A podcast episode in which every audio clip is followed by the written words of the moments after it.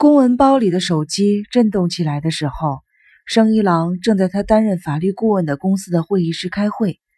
开会时，生一郎一般是不接电话的，但是今天他接了。喂，我是九百，是优西。生一郎跟公司的董事们打了个招呼，走出了会议室。在没人的电梯间，生一郎回话了：“能跟你说几句话吗？优西好像有什么急事。”没问题啊。事务所的一个姑娘说你外出了，犹豫了半天，还是给你打了这个电话。什么事？生一郎听见优希在叹气。那个女人的事情你知道了吗？就是那个被烫伤女孩的。生一郎知道优希说的是谁了。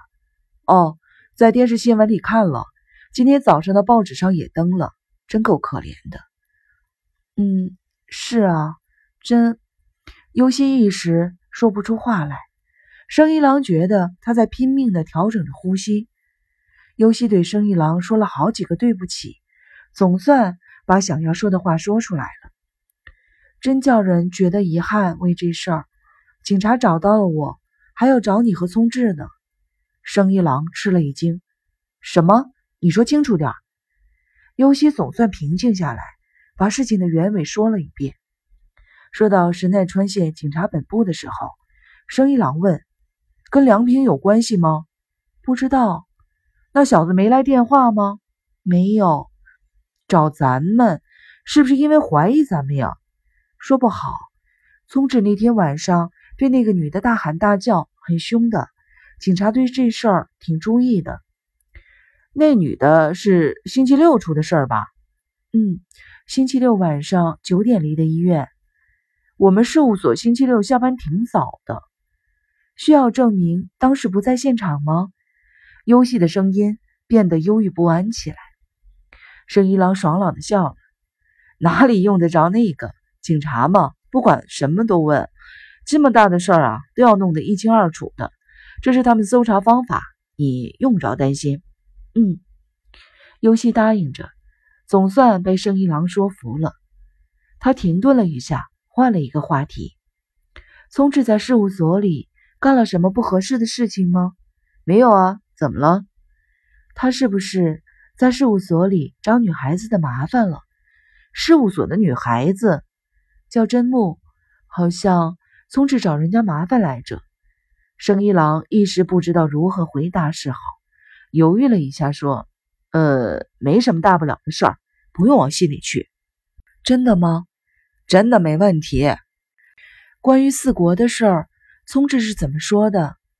生一郎一边在身上找烟，一边说：“从那天晚上到现在，一直没再提过。也许是那个被烫伤的孩子的事情对他刺激太大，把四国的事情给冲淡了。一直都在事务所住吗？哦，不过呀，听说公寓快找好了。今天因为工作关系没跟他见上面。”净给你添麻烦了，你就多照顾着点吧。生一郎笑了，互相照顾，不用为别人的事情操心了。好好休息，刚下夜班吧？你怎么知道？你白天给我打过电话吗？生一郎觉得优希在苦笑。早点回家休息吧。谢谢。你母亲最近挺好的，有时候就跟恢复了正常了似的。说起话来有条有理的，连我都觉得吃惊呢。啊，我也有过这种感觉呢。有时候我想，这不是恢复正常了吗？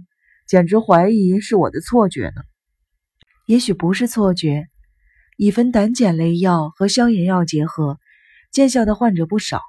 国外关于脑内物质的研究也很有进展，还会有新药研制出来的。你也应该多来看看他。给他一些有益的刺激。好，我听你的。这时，生一郎看见一个董事朝他走了过来，简单跟优希说了几句，就把电话挂了。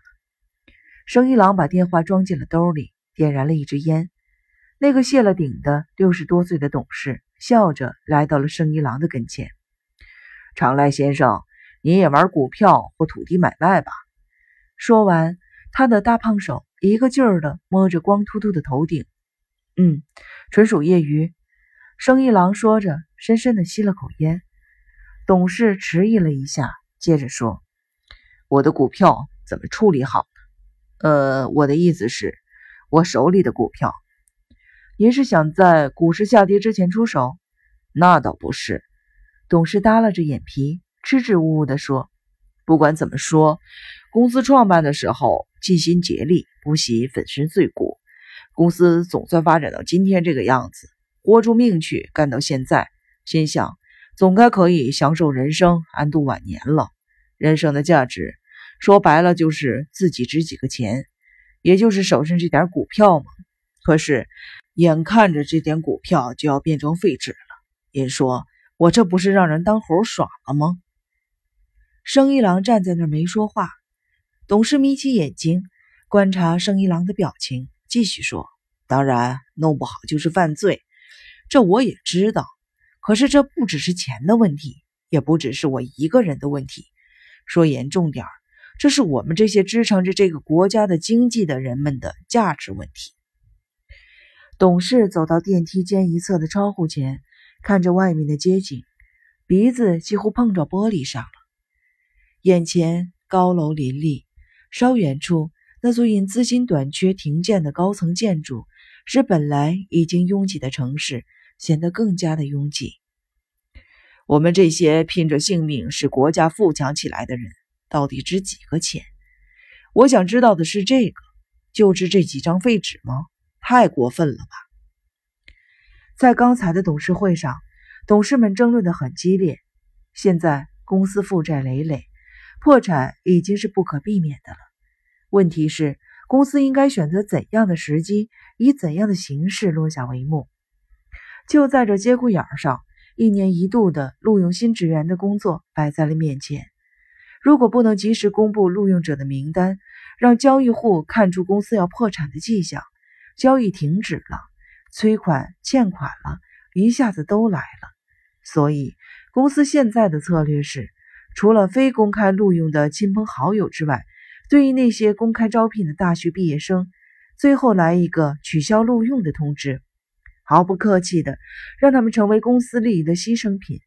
至于会给这些年轻人的一生和他们的家庭带来多大的伤害，就管不了那么多了。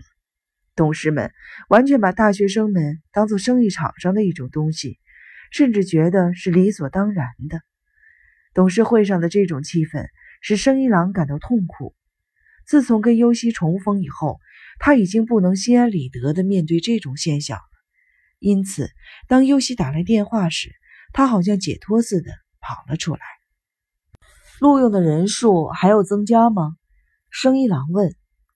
董事回过头来。犹豫了一下，说：“哎呀，这也是没办法的事，我心里也不好受啊。谁叫他们选择了我们这个公司呢？自己埋怨自己吧。不是说人生就是学习吗？不管怎么说，他们还年轻，将来还可能找到别的工作。可那些四十岁以上的职员怎么办？说真的，一想到他们，我就想哭。等着瞧吧，到最后的日子里，全体董事都得哭。”董事说着，轻轻地按了按眼角。生一郎在电梯间角落里的烟灰缸里掐灭了烟头。董事喘了一口粗气，抬起头来说：“我的人生就是废纸吗？绝不应该是这样啊！辛辛苦苦干到了现在这把年纪啊，想要的东西忍住不要，该休息了不休息，有时连全家团圆的机会都要放弃。”真是拼着性命干呢。生一郎点了点头，说：“我相信您。”董事好像吃了一惊似的：“您相信我？”“对，我真的相信您。”董事高兴起来：“现在的年轻人呐，很难叫他相信我们这一辈子是怎么奋斗过来的，他们不知道啊。可是呢，说起话来可轻巧了。有的年轻人呐，享受着富裕的生活。”却说并不想过什么富裕的日子，这些毛孩子没吃过苦，站着说话不腰疼。过去的日子很苦吗？那可不是一般的苦。可是很多人都在怀念过去啊，那是怀念那个时代的大自然，怀念那个时代的人性。那个时代的大自然不像现在这样被破坏的这么厉害，人心也好。穷呢是穷点儿，可是有同情心，都知道关心别人、体谅别人，不干那些伤天害理的事情，没有差别，人人平等，什么都平等，是吗？嗯，当然，怎么说的都有，这是个挺难的话题。我这个人呢，没学问，说不清楚。董事脸上露出了一丝苦笑，他用手心抹了一把脸，但是有一条啊。我是靠拼命苦干才走到今天这一步的。现在的年轻人没办法跟我们这一代人相比。年轻人就没有拼命干吗？不行不行，根本谈不上。不拼命干不行吗？那还用说吗？不拼命干当然不行了。老一辈人呢，忍受着各种各样的痛苦，拼命的奋斗，才把国家建成了现在这个样子的。您说是不是？生一郎走到玻璃窗前，看着那座因资金短缺停建的高层建筑，又点燃了一支烟。董事凑过来，小声地说：“如果股票的事情不好办，公司在清井泽盖的疗养所，权力书在我手上。”生意郎转过头来看了他一眼，董事不好意思地笑了笑：“老伴儿上了年纪，还有一个孩子在上大学。”女儿正在置办嫁妆，都需要钱呢。你能明白我的苦衷吧？当然，我也不会叫任何人为难。生意郎吐了一口烟，不为难。持有破产公司股份的人得替破产的公司还债的。也许是那么回事，不过那个人长得什么样，我都不知道呢。董事撅着嘴，像个孩子。生意郎考虑了一下，断然地说。这事我可帮不了忙，一旦败露，我这律师资格就得被取消了。啊，当然得想一个好办法了。您放心，不会亏待您的。再联系吧。这么说，你愿意帮助我？再联系吧。生一郎离开了电梯间，回会议室去了。会议结束后，生一郎快步走出了公司，拦了一辆出租车回事务所。在车上。他反复的想着尤西在电话里跟他讲的事情。